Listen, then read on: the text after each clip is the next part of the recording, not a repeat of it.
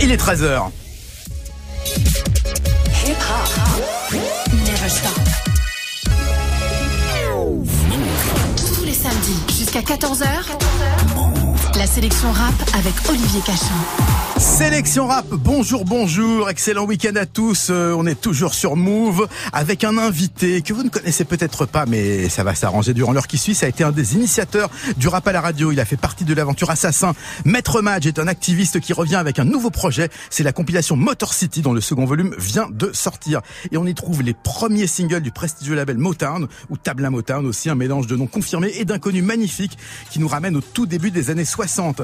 Donc pendant une heure, on va découvrir eh bien quelques-unes de ces perles de, des 60s et puis parler aussi de rap euh, de jadis et de maintenant avec Maître Madge. Salut Madge, comment ça va? Salut Olivier, bah écoute très bien et puis euh, très heureux d'être là.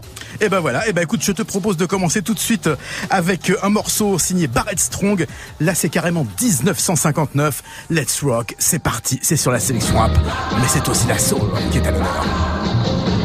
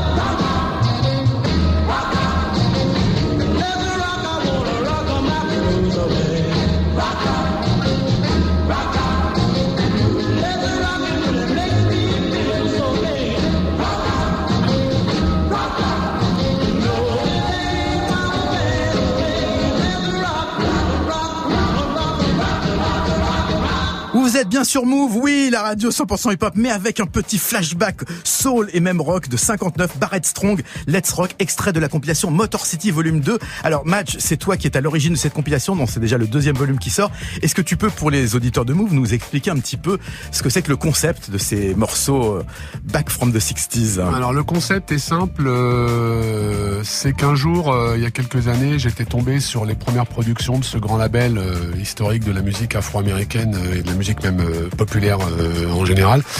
Et euh, j'étais assez surpris de la diversité et surtout, euh, si tu veux, on a une image un peu parfois euh, stéréotypée ou caricaturale de Motown. Oui, on connaît surtout les tubes des, des Voilà. années d'après, euh, les, les avec Supremes, des trucs, Diana voilà, Ross, ou Stevie Wonder. même les années, voilà, exactement. Et euh, euh, en, en découvrant ces, ces premières productions, euh, euh, je me suis rendu compte que finalement euh, Motown euh, et l'histoire qui, s'y relie était liée euh, à l'évolution euh, de la musique américaine de l'époque, donc de, de cette fin des années 50.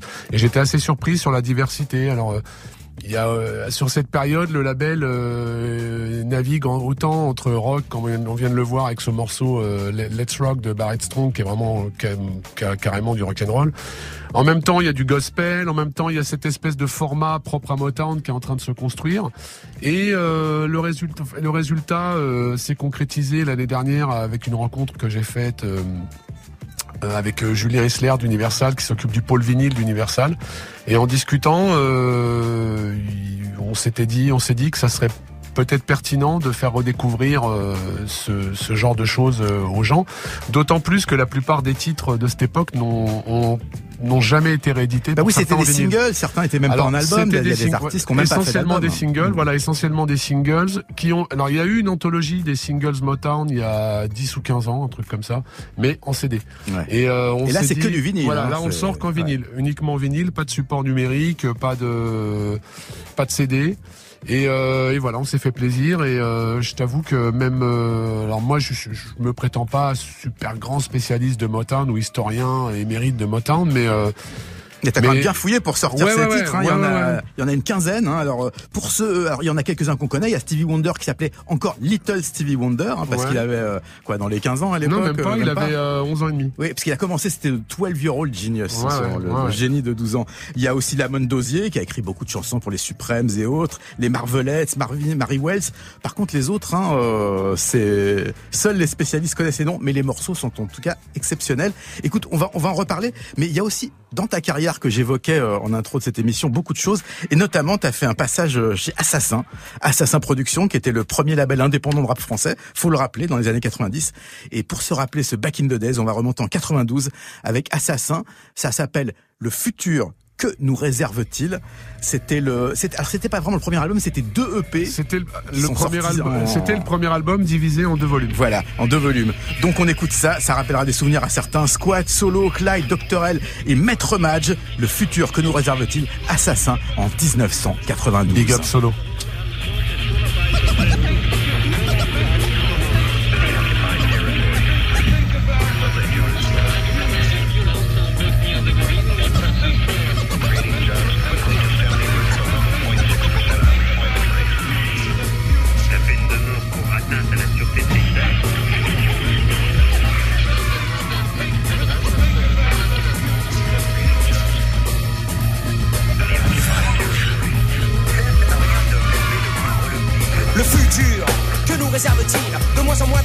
de plus en plus de fils hostiles, hostiles qui se refilent face à leur politique tranquille. À 80% de ghetto dans nos villes comme le Brésil? Je suis issu d'une génération qui n'a que la confrontation pour faire passer ses idées au sein de sa nation, au sein de sa nation, avec sa nation, contre sa nation. Mais de toute façon, la conception de nation démontre une perception restreinte pour une vision humanitaire. J'aime la terre, mais mes adversaires imposent des frontières, copient des frontières, s'enrichissent sans mes frères, s'enrichissent la dites-moi, quel est mon avenir? Vais-je dépendre des grandes puissances comme la France qui dépense, qui pense, qui finance pour une audience qui perd patience, qui prend conscience, qui swing sur mon avance? Pour nos pères, nos mères, nos frères, pour la jeunesse et l'enfance Pour les bas pour les hauts fonds, pour mon éducation, pour la communication Je prends position et les solutions se profilent. Mais la question reste, le futur que nous réserve-t-il? Que nous réserve-t-il?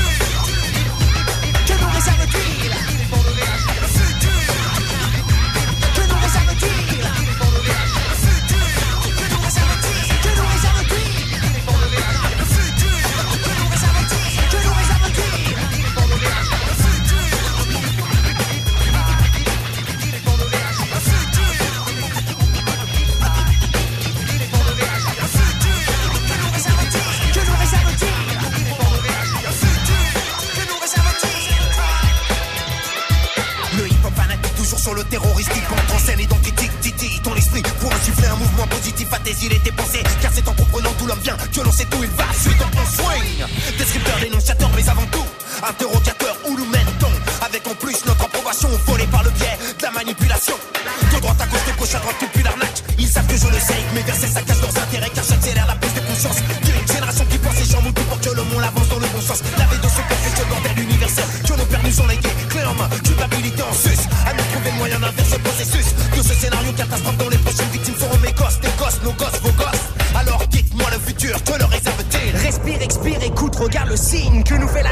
futur que nous réserve-t-il?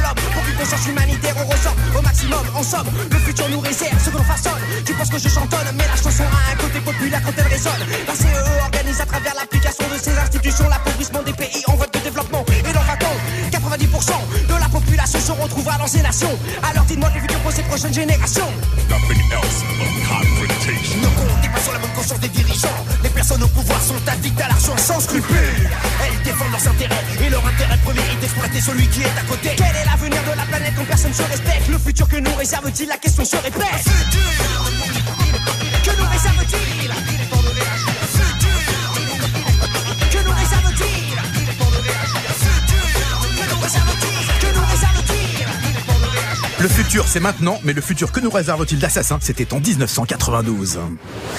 Tous les samedis jusqu'à 14h. La sélection rap avec Olivier Cachin. Et avec Maître Mage, notre invité pendant une heure, Maître Mage, concepteur de la compilation Motor City Volume 2, et aussi, donc, on le disait, membre d'Assassin. Alors, Assassin, euh, pour ceux qui auraient pas suivi les derniers épisodes, c'est quand même le groupe historique euh, euh, du rap, alors je sais pas si on peut dire protest rap, ou en tout cas du rap engagé, mais d'un rap conscient, militant des années 90, présent dès 1990 sur la première compilation Rap Attitude avec la formule secrète. Et puis, là, on vient de l'écouter avec ce premier album divisé en deux EP, Le futur que nous réserve-t-il?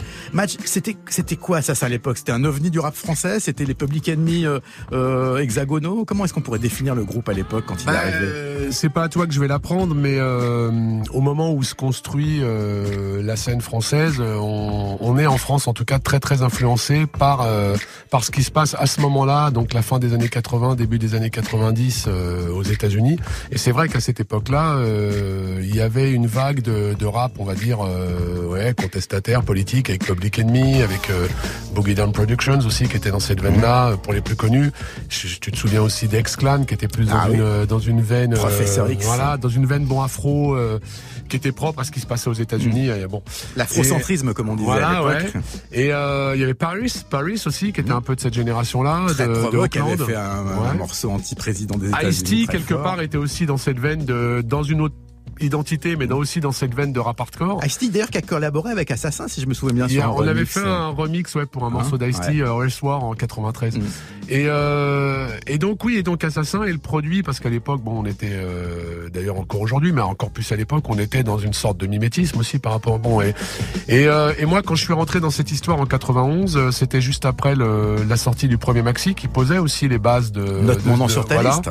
qui posait les bases de, de ce rap euh, plutôt politique et et humblement euh, j'ai apporté euh, idéologiquement et au niveau du, du propos de l'image euh, mon expérience qui avait été acquise dans d'autres euh, sphères euh, les années euh, des années précédentes et Oui, parce que euh, tu avais fait de la radio. Je, je le disais en intro, tu as été un de ceux qui a été à la radio, un des premiers à passer du rap. tu avais une émission qui était Ouais, assez, avec euh, Mille, assez en ouais, pointe, Mille et sur, euh, euh, Radio Beurre à l'époque. euh, C'était Fusion pour la- ouais, c'est c'est ça, ça ouais. Pour la petite histoire, on a été les premiers à Paris à diffuser régulièrement IAM avec la cassette concept. Donc Ah. avant, avant qu'ils sortent leur premier Ouais. album. Grand- On grand a, moment. on a, on a aussi été les premiers à diffuser Le Monde de Demain d'NTM puisque Cool Chain à l'époque était venu avec le test pressing à la radio.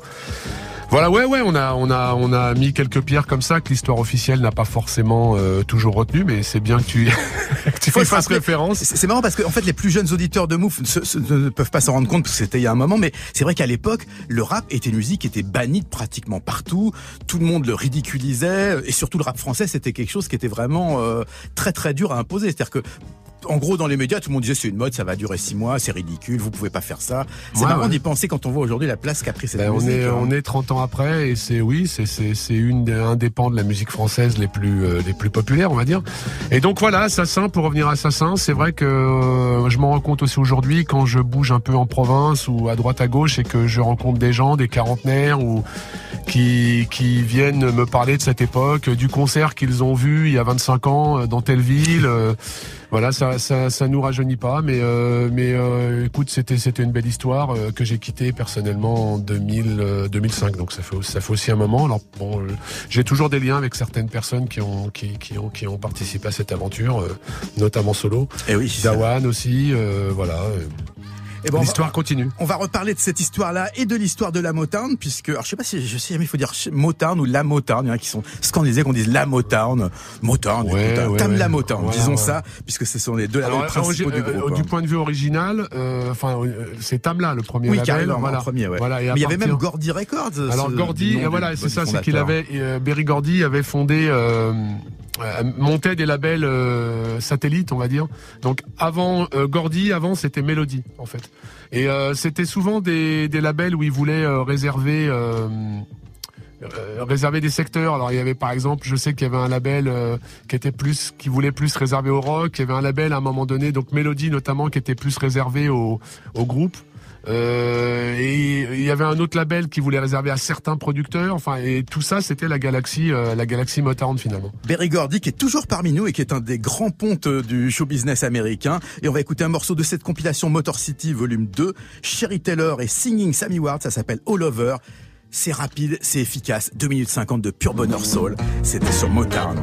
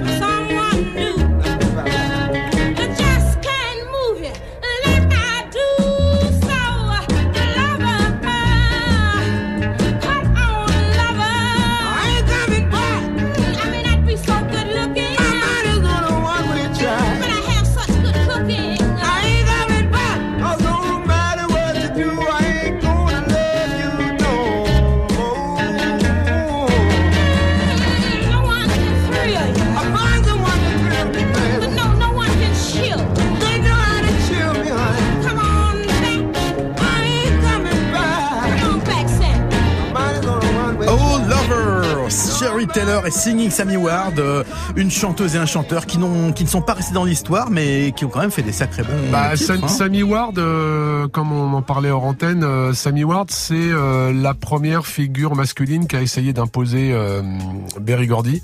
Mais ça n'a pas. Mais ouais, ça a pas duré. C'est voilà. Alors- C'est comme Marv, John- Marv Johnson aussi, c'est des gens comme ça et, qui ont fait des passages éclairs. euh.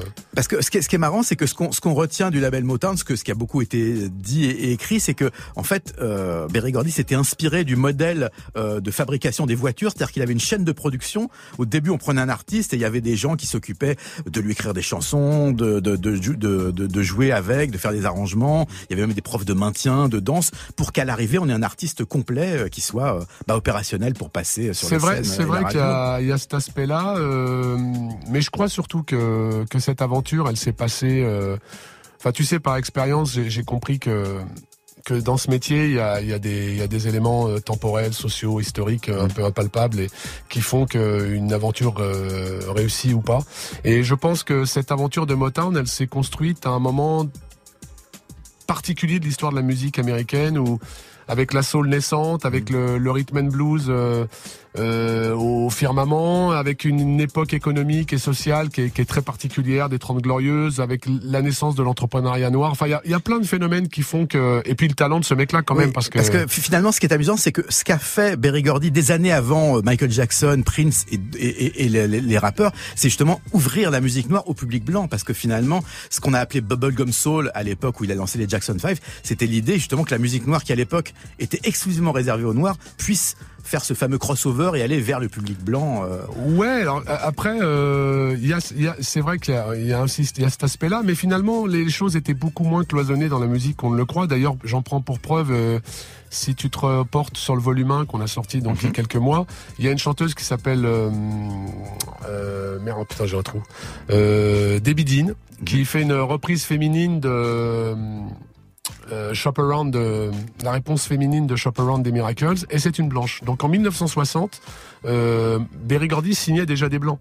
Euh, Il y a un groupe aussi dans le volume 1, euh, un groupe de surf, euh, qui, qui est un groupe blanc. Donc il- les donc oui, il n'était la pas mu- cantonné à, non, à la non, non, soul non, il noire était, il était, il- il- je te dis, c'était une période très très expérimentale dans la construction du label. Après, c'est vrai que c'est quelqu'un, c'était quelqu'un, lui et son entourage, qui était quand même dans une tradition très black music, rhythm and blues de l'époque. Motor City Volume 2, il vient de sortir, c'était hier, hein, la sortie officielle. Ouais, ouais. Et il va y avoir, alors je crois, une, une soirée en banlieue parisienne à Montreuil, le 19 octobre à la Qu'est-ce qu'on va, qu'est-ce qu'on va y entendre, qu'est-ce qu'on va y Euh, voir? On aura des groupes live donc avec euh, une euh, une revue un peu sur le modèle de, de ce que faisait Motown avec la, la Motortown Review. Là, on va faire la Q Sound Soul Review avec deux groupes du label Q Sound, qui est un label de, de soul revival 60s, 70s, euh, de- basé en, régi- en région parisienne, avec deux groupes, Principle of Joy et Lisa Melissa and Demes.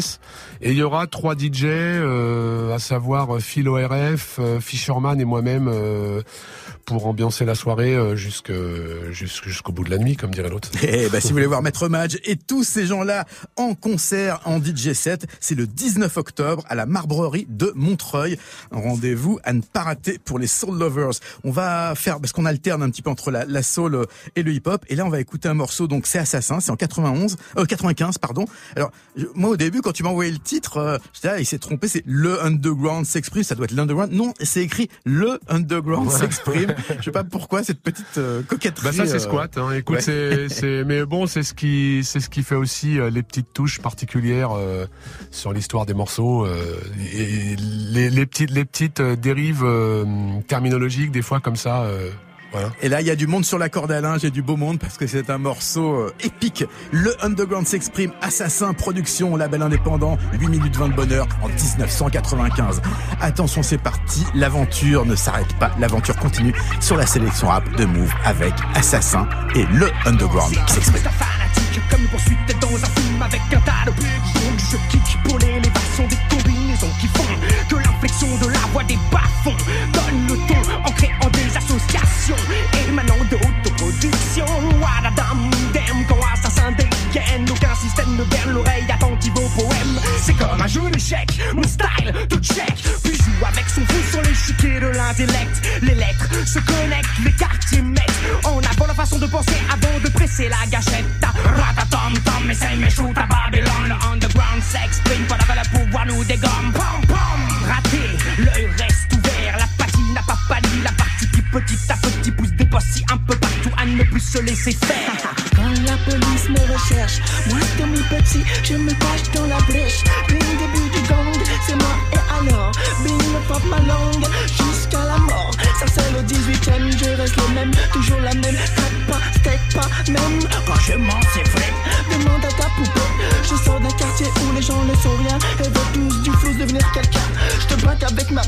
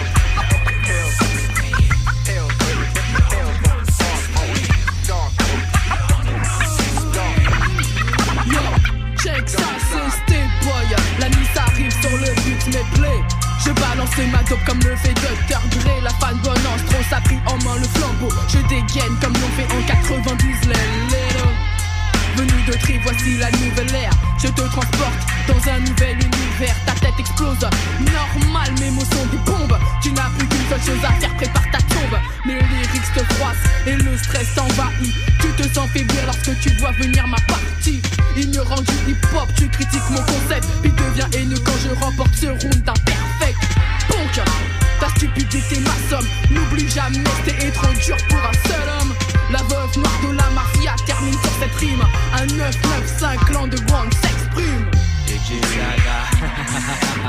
Boom, bye bye dans la tête des gros pétés. Ça va d'adu, comment tu Tranquille. Écoute Saga, officiel. Bla bla, écoute Saga, ma dégâts, ma saga de rangada. Pour la clica, voici la squadra. T'es pas fond, j'apporte du bon son comme un robinet qui goûte. Mon début en voûte, shoot la variété en écoute. J'ajoute pour ôter le doute au scout, placé sur notre route d'aller se faire foutre. Ah, voilà ce que c'est là de coup. Au summum, je creuse un trou que je compte laisser à personne. Car personne te tend le microphone quand tu caches Je ton perfectionne mes lagommes tandis que toi tu réveillonnes. Ne dors que d'un œil ton cercueil rocatel confectionne. Daddy Love, Si, MC, Reste au top, sinon je toxie par mon autopsie. Sí, el negro y el latino loco, de nouveau style voco, te dan en la cabeza y en el coco. Loin de grand s'exprime, je confirme mon chasseur de primes. Les victimes que je dépouille, le péché jusqu'au centime, sortant du gouffre. En tout étimé, rime éclabousse. Et chaque secousse du barberousse te fout la frousse undercover.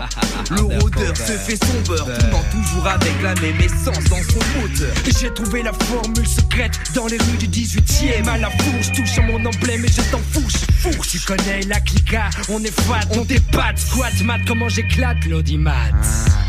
Écoute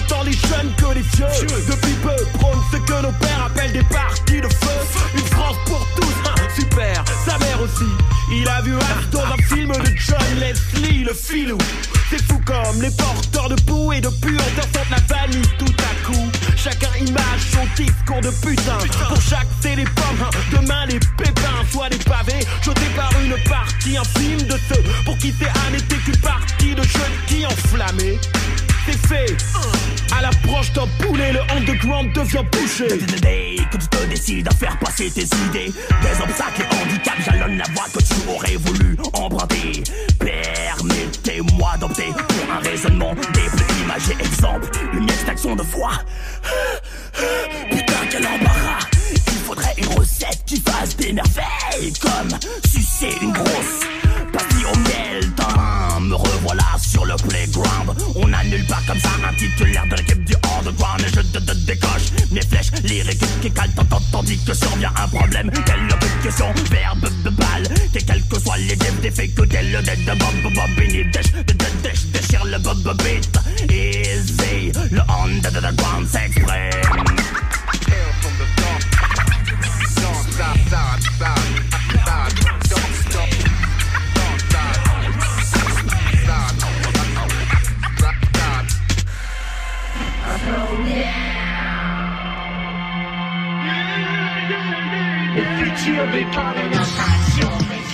Eh oui, underground s'exprime avec, euh, vous l'aurez reconnu peut-être, Stomy Bugsy, Stestros, la femme Bob Strode, la Squadra qui était la sous-division de la Clica avec euh, Daddy Lord C, Roca, exceptionnel. Il y avait Cabal aussi. Cabal aussi. Ekwe, tu l'as cité Ekwe, non, ouais, Ouais, qui, qui- ouais. qui avait encore son petit cheveu sur la langue. C'est un de ses, premières productions. C'était un all-star cast en fait. Hein, C'était le, le- le- un des premiers Euh, super ouais, morceaux. Ouais, euh, alors je vais te dire, pour la petite histoire, euh, on avait été assez épaté par euh, un freestyle qui était sur un album de Sléo où il y avait toute l'équipe du complot des bas-fonds. Mhm.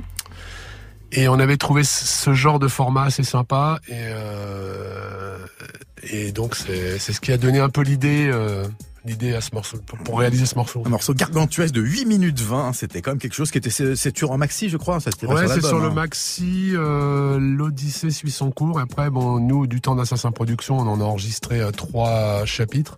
Et je crois qu'après Squat, dans ses aventures euh, postérieures en solo, on a enregistré euh, deux ou trois, mais qui sont loin d'être euh, d'être à la hauteur de ceux qu'on avait fait à l'époque. quoi. Toi, t'as jamais rappé? T'as jamais voulu Non, euh, non, non. Alors j'ai fait un peu voix? de, non, non, non, parce que bon, c'est un. J'ai fait des backing vocals. D'ailleurs, dans ce morceau, l'underground s'exprime. Je suis dans les backs un peu, voilà. Mais non, non, parce que le rap, le rap, c'est pas, c'est pas. Enfin, tu vois, c'est, ouais, c'est, c'est quand même un. faut maîtriser le truc. C'est- moi, j'ai jamais pris ça à la légère, donc non. Non, par contre, j'ai fait un peu de composition, euh, notamment sur euh, sur quelques titres qui sont sortis euh, hors assassin, ah, hors assassin, mais dans le dans le, dans le label, Assassin voilà. Oui, parce que je le disais, c'est c'est quand même le premier label, parce que on parle beaucoup de 45 scientifiques qui a été très important, mais Assassin Production, c'était le premier finalement label indépendant. C'est le premier label indépendant, voilà, et on a été immédiatement suivi par Jimmy J Productions à l'époque, Qui était le DJ de Solar, voilà, et qui, avait, fait son label quelques quelques mois qui a sorti Sage Poète de la rue, Démocrate D, Ouais, euh, c'était pro- c'était très euh. productif hein, à Mm. l'époque et surtout bah il y avait- le premier volume des Cool Sessions là c'était euh, c'était Ah oui, un peu exceptionnel. ouais. Et tout ça, on le rappelle encore une fois, une époque où personne dans les médias ne voulait de ce rap français non non tellement non. inclassable, Non, non. Ouais, mais c'est- incassable aussi. On voit maintenant. Et ben alors, avant de passer au, prochain morceau qui est un extrait de la compile Motor City 2, je vais attirer votre attention sur un film qui est sorti mercredi. C'est un film, c'est pas un gros film, il y a pas de grosses vedettes, hein, personne ne connaît encore pour l'instant David Diggs et Raphaël Casal qui sont les deux principaux acteurs.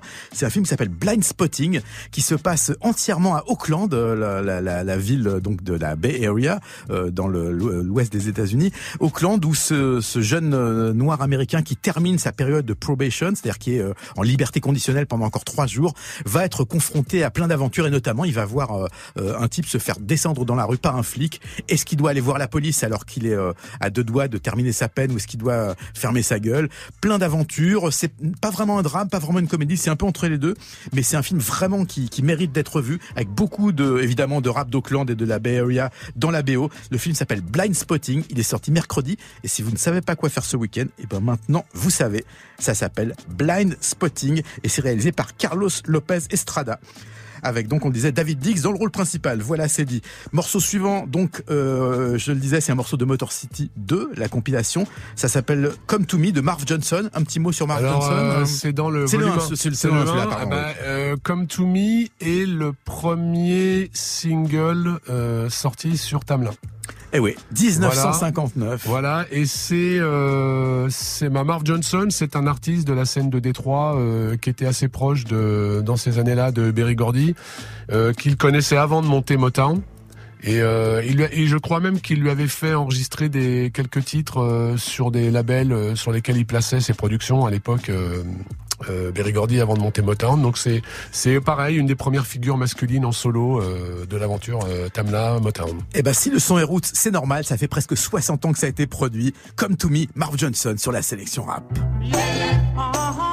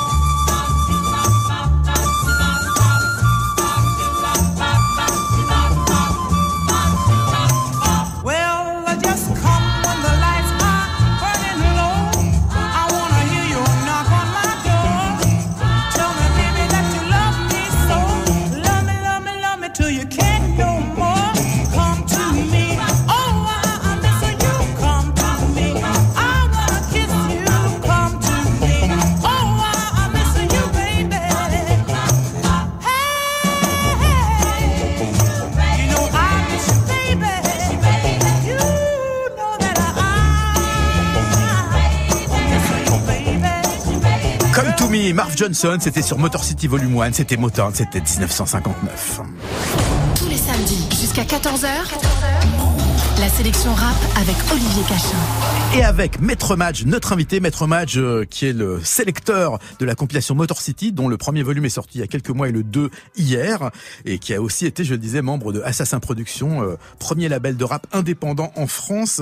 Euh, la bande des quatre, qui était un des, euh, un, des groupes signés sur Assassin Productions, c'était quoi ce concept? Dis-nous un petit peu, parce que ça fait très Mao Tse-tung. euh, Ouais, non, ouais, c'était non, c'était un, c'était un concept euh, qu'on avait mis en place, euh, essentiellement centré sur euh, un gars que je salue d'ailleurs, euh, Dawan, qui a participé aussi à l'Odyssée Assassin Productions à l'époque, un beat un beatmaker qui a fait pas mal de trucs avec nous à l'époque. Et c'était au- autour de lui et de moi-même et on, on avait appelé ça la bande des quatre. On se montrait pas trop. On gardait un truc un peu nébuleux. On voulait euh, entretenir une sorte de truc un peu mystique et mystérieux autour de cette aventure. Donc on a commencé par produire euh, quelques titres sur des maxi euh, l'avant-garde à l'époque. Je sais pas si tu te souviens. Oui, absolument, oui, il y avait toute une série. et, voilà, et on avait aussi fait quelques mixtapes euh, qui, qui ont laissé quelques traces aussi de soul, de rocksteady, de rap français aussi. Et, euh, et on a fait cet album euh, dans l'urgence, euh, l'album euh, Hors de contrôle en 2000, euh, enregistré en 2003. Ouais, c'est sorti en 2003, ouais. Et un truc fait homemade, complètement do it yourself, Plutôt quoi, instrumental, plutôt groove, complètement euh, complètement abstract instru. euh, qui a qui a pas été compris à mon sens à la à la hauteur de, de sa valeur parce que quand bon après bon, je l'ai fait donc c'est c'est un peu facile d'en parler en ces termes mais sans en toute modestie euh, quand je le réécoute aujourd'hui euh, plus de 15 ans après enfin 15 ans après je trouve que le, le truc a quand même pas mal vieilli plutôt bien vieilli même plutôt bien vieilli euh, et, et que finalement euh, j'en parlais avec euh, avec Amadeo du magasin Beers and Records il y a quelques temps qui me disait que finalement c'était peut-être sorti un peu trop tôt ce truc là Il faut jamais être trop précurseur dans le rap comme ailleurs, sinon. voilà, donc je- il me disait, c'était, ça sortirait maintenant, peut-être que ça marcherait, ce truc un peu instru, complètement barré, avec des, des samples venus d'on ne sait où. Eh ben, on va en écouter un extrait. Ça s'appelle Brûle bébé brûle. C'est la bande des quatre. C'est en 2003. Assassin Production avec Maître Madge aux manettes.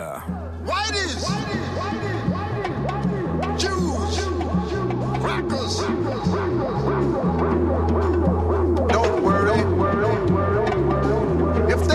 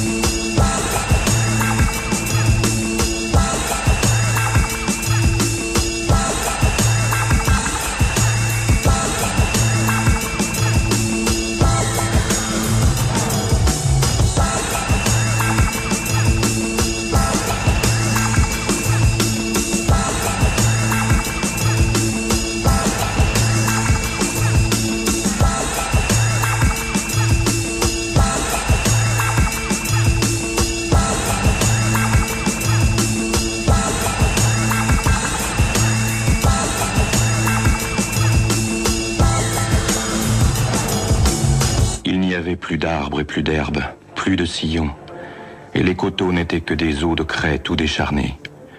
Ça fumait doucement quand même du brouillard dans le matin. Les morts avaient la figure dans la boue, ou bien ils émergeaient des trous, paisibles, les mains posées sur le rebord, la tête couchée sur le bras. Les rats venaient les renifler. Ils choisissaient d'abord les jeunes sans barbe sur les joues. Oh là, ça donne des frissons. Eh, mec, Où on- est-ce que t'as sorti des trucs pareils Ouais, c'est ça, mec, nous aussi. Ça, c'est du digging. Ça, c'est du digging. Non, non, on plaisantait pas, ouais, on plaisantait Ouais. pas. C'était donc Brûle bébé brûle, la bande des quatre, donc un des combos signés sur Assassin Productions. C'est vrai que je, je, je l'ai je l'ai répété pas mal dans cette émission, mais j'aimerais le répéter encore une fois. euh, On se rend pas compte à quel point c'était pas évident à l'époque de, de, de faire du rap, de, de produire du son. Euh, Il y avait pas beaucoup de. Bah, c'était encore une époque où c'était. euh, Enfin, en 2003, ça avait quand même un petit peu Ça évolué. commençait, mais bon, Mais, tu vois, euh, pour, pour la conception de ce disque, par exemple, il y a pas mal de, de petits, euh, de petits inserts vocaux. Euh, que, bah, à l'époque, on allait encore les chercher sur des cassettes VHS. Hein. Alors pour, pour ceux qui nous écoutent, les cassettes VHS, c'était comme les cassettes audio, C'était mais un en peu plus la, gros, voilà, c'était un peu de la fin, l'image, c'était ouais. un peu la fin, la fin de la VHS. ouais. Qu'est-ce que ça a été euh, Qu'est-ce qui a été le plus dur pour cette compilation Motor City Donc, dont je le disais, le volume 2 vient de sortir? Est-ce que pour trouver les morceaux, ça a été compliqué? Est-ce qu'il y en a qui étaient euh, introuvables ou, ou qu'il a fallu repiquer sur des 45 tours d'époque ou ce genre non, de choses euh, je vais te dire, euh, bon, vu que je fais ça avec Universal, on a quand même accès à tout un réseau. euh, bon, maintenant, tout, quasi l'intégralité des œuvres qui sont sorties euh, sont référencées dans un. Ils ont une espèce de, une espèce de banque là de banque de données voilà, avec les banque sons, de ouais. données avec les sons et tout. Donc euh, le, le seul souci qu'on a eu su- sur le volume 1, ça a glissé de manière surprenante, vraiment tout chousse quoi. Euh, sur le volume 2, on a eu un refus euh, pour un des trucs d'ailleurs euh, peut-être les plus obscurs de, du catalogue Motown, un morceau de un morceau de gospel. Euh, je sais plus quel groupe, euh, pas les Golden Harmoniers, mais euh, parce qu'il y avait, il y avait- il- ils ont produit dans ces années-là quelques titres de, de gospel un peu modernes. Mais pourquoi ils ont refusé alors? Je sais pas, peut-être un problème avec les ayants droit. Enfin, on a, on- on- on- au point de départ, on était parti sur 16 titres, on en a eu 15. Bon, bah, c'est déjà Mais pas mal. euh, sinon, oui, oui, non, sinon ça se passe plutôt bien. Et puis, si tu veux, c'est un, c'est un pan du catalogue euh, qui est pas le plus, euh, le plus difficile à négocier, euh, franchement. hein. Si Oui, nous on- on le fait pas, personne ne le fait. Donc, euh, Absolument. Oui, on imagine mal les, artistes même pour ceux qui sont encore vivants ou les ayants droit refuser euh, les Ouais, quelques ouais. dollars que peuvent leur Voilà. amener cette euh, cette réédition. Alors, je rappelle que c'est uniquement en vinyle, donc hein, c'est vraiment il y a pas de pas de sortie digitale, non, pas de sortie CD. mais alors, je vais te dire, euh, pareil pour tout, pour tout avouer, euh, que c'est c'est essentiellement le, le fait d'être d'être sur un format uniquement vinyle et, et aussi très lié. à des problèmes de à des problèmes économiques hein, de relatifs aux, aux ayants droit euh, et à la complexité euh, contractuelle que ça pourra emmener. Euh, donc le vinyle ça passe plus facilement. Et puis finalement c'est c'est une configuration qui qui, qui nous convient avec Julien euh, d'Universal, euh, vu que nous on aime ça. euh, voilà, ce côté un peu exclusif en vinyle, ça nous convient très bien. Eh ben, ça nous convient aussi parce que le vinyle, vous le savez peut-être, c'est le meilleur format pour écouter de la musique. Bon, après, continuer à streamer aussi, hein, mais c'est quand même pas mal. Le morceau qui suit, c'est Mr. Postman des Marvelettes. Alors ça, c'est c'est un tube, euh, enfin, en tout cas, ça a été un, un- un tube à l'époque. C'est sur le volume 2. Ouais. Euh, C'est le premier, euh, je crois que c'est le premier million seller euh, de Motown. Premier euh, titre à avoir vendu plus d'un million. Euh, bah c'est juste euh, le gros, le, ouais, c'est un énorme hit quoi. Puis qui a eu une influence au-delà même de, l'Atlantique, bah, puisque les Beatles ont fait une, une version aussi sur un de leurs premiers euh, albums, je crois premier ou deuxième album, il y a une version de Mr Postman par les Beatles, et ça a influencé énormément les jeunes Anglais, hein, qui ont été des.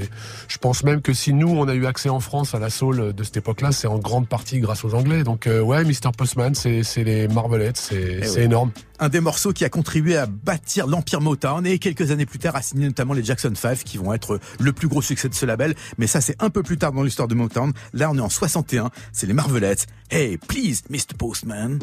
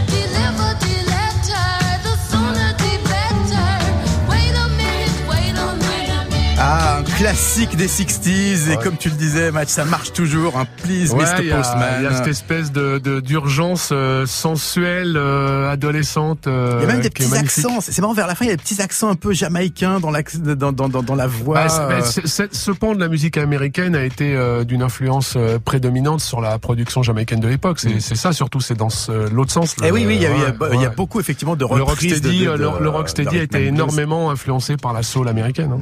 Alors, ce qui est marrant, c'est que à une époque, beaucoup moins maintenant, euh, à part Kanye West, la soul a été une musique qui a été très samplée dans le rap américain, hein, euh, que ça soit euh, les Marvin Gaye ou plus funk avec James Brown. Aujourd'hui, beaucoup moins parce que le sample, ça coûte très cher. Hein, quand on Mm. va prendre un extrait, mais euh, en parlant de Mr Postman, et ben en, faisant du digging mais sur le net, hein, j'ai trouvé ça. C'est un DJ, euh, je crois de Miami, qui s'appelle DJ Technics. C'était en 2003. Écoute ça, tu vas voir, c'est étonnant. C'est à l'ancienne. Hein. Ah, c'est les breakbeats à la Miami Bass. Là. Voilà. Ouais. Accélérer un peu. On attend la basse là. Elle arrive, elle arrive.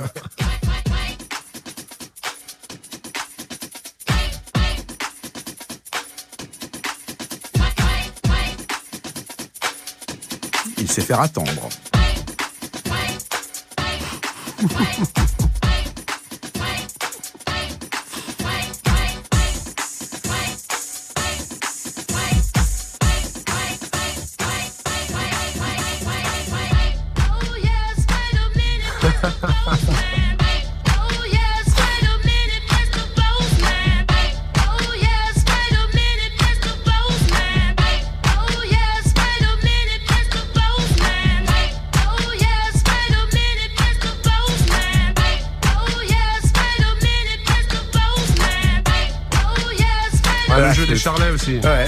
Petit, exemple de DJ, euh, DJing des années 2000. C'était donc en 2003, DJ Technics. Est-ce que, est-ce qu'aujourd'hui, tu as l'impression justement que la soul est toujours une référence pour le, dans, dans le rap américain Euh, Parce que je citais Kanye West qui effectivement a, a repris pas mal de, de, de samples de soul dans, dans ses morceaux de, de hip-hop de maintenant. Mais est-ce il Bah, y a toujours une euh, influence alors, soul euh bon, pour, pour tout avouer, moi j'ai un peu décroché euh, de l'actualité immédiate. euh, Enfin, je suis beaucoup moins euh, au fait. euh. alors, je suis hein, ce qui se passe dans les productions américaines. J'ai l'impression que euh, on est sur quelque chose quand même de, de très éloigné du sampling. On est sur des, des, des trucs pas mal joués. Ah oui, c'est sûr que voilà. pour, pour tout ce qui est mumble rap, par exemple, les, les- les nouveaux trucs avec les mecs tatoués sur la gueule, on est, on est effectivement un peu loin de ce que Voilà. faisaient euh, des groupes comme Public Enemy, euh, Et euh, ou mais euh, mais enfin tout ça, tu sais, euh, moi je pour être dans, une réflexion un peu plus large que tout ça, finalement, euh, moi je resitue euh, la soul ou ou beaucoup de beaucoup, musiques qui nous ont intéressés dans une globalité beaucoup plus large de la musique américaine. et je mets, moi, je navigue dans, tout ça, du rock au funk, à la musique jamaïcaine, au rhythm and blues, au blues, à la soul, au funk, au rap. euh. donc tout ça, pour moi, c'est la, c'est la même marmite euh, dans laquelle on extrait euh, plusieurs saveurs. L'important, c'est la qualité et on en a Bah, dans ces compilations c'est Ahmed. Ertegun, pour le citer, le fondateur d'Atlantique, qui disait qu'il y avait juste deux sortes de musique, euh, la bonne et la mauvaise. Moi, c'est un peu ma philosophie. Eh ben, elle est excellente. On va, on va écouter un dernier morceau euh, en programmation. C'est extrait du volume 1 de Motor City. Pareil, hein, qui est sorti euh, uniquement en vinyle. Euh, je sais pas, est-il encore disponible ou... Oh ouais, il est tout à fait disponible. Euh, pour ceux qui ont loupé le 1, bah, vous pouvez y aller là, avec le 1 et le 2 en même temps. Non, non, ouais, il est toujours, toujours en bac. Alors, ça s'appelle Isn't She Pretty et c'est un groupe qu'on connaît bien et qu'on apprécie, qui, a- qui est devenu un des groupes majeurs d'ailleurs de, du label Motown. C'est les Temptations. Donc, 1962, Isn't She Pretty, les Temptations. Isn't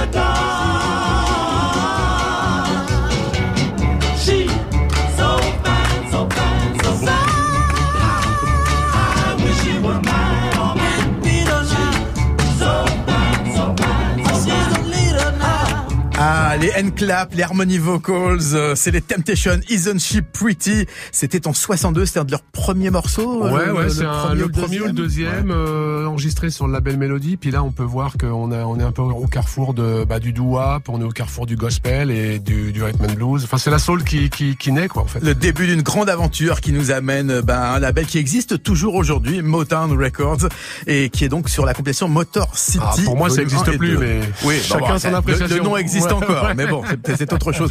Alors avant de se quitter, je voudrais vous signaler la parution d'un magazine excellent. Euh, c'est déjà numéro 28, ça s'appelle Schnock. Alors en couverture, c'est euh, Alain Souchon et Laurent Voulzy. Vous allez me dire pas très hip-hop, mais dedans il y a un dossier magnifique sur Starsky Hutch, le feuilleton culte des années 70. Donc le magazine Schnock, c'est pour les Schnock de 28 à 78 ans. C'est comme on veut. En tout cas, ne ratez pas ce magazine si vous aimez bien les articles bien écrits et bien faits. Ça vaut le détour. On se quitte sur ce générique de fin. C'est la bande des quatre. Ça s'appelle Renaissance. C'était sur le même album sorti Hors en, de contrôle, ouais. en 2003. Hors de contrôle, voilà. Merci Match d'avoir été présent pendant cette Merci, heure-ci. merci à toi et ben merci, euh, merci à, à Move, merci et puis euh, big up aux auditeurs. Voilà, et puis donc je vous rappelle que le 19 octobre, ça sera la Marbrerie de Montreuil, soirée Motor City. Euh, la sélection rap, on se retrouve la semaine prochaine pour une nouvelle édition, une nouvelle aventure. Je ferai, c'est maintenant tout de suite. hein, Jusqu'à hein. 17h, Jusqu'à message, 17h. dédicace, Snapchat, Move Radio. Il y aura aussi les bons plans de Yasmina et Doc Dico qui passera nous voir. Et tout ça continue sur move.fr, bien évidemment. Passez un excellent week-end. La sélection rap vous aime. On termine sur la bande des quatre. À la semaine prochaine. Salut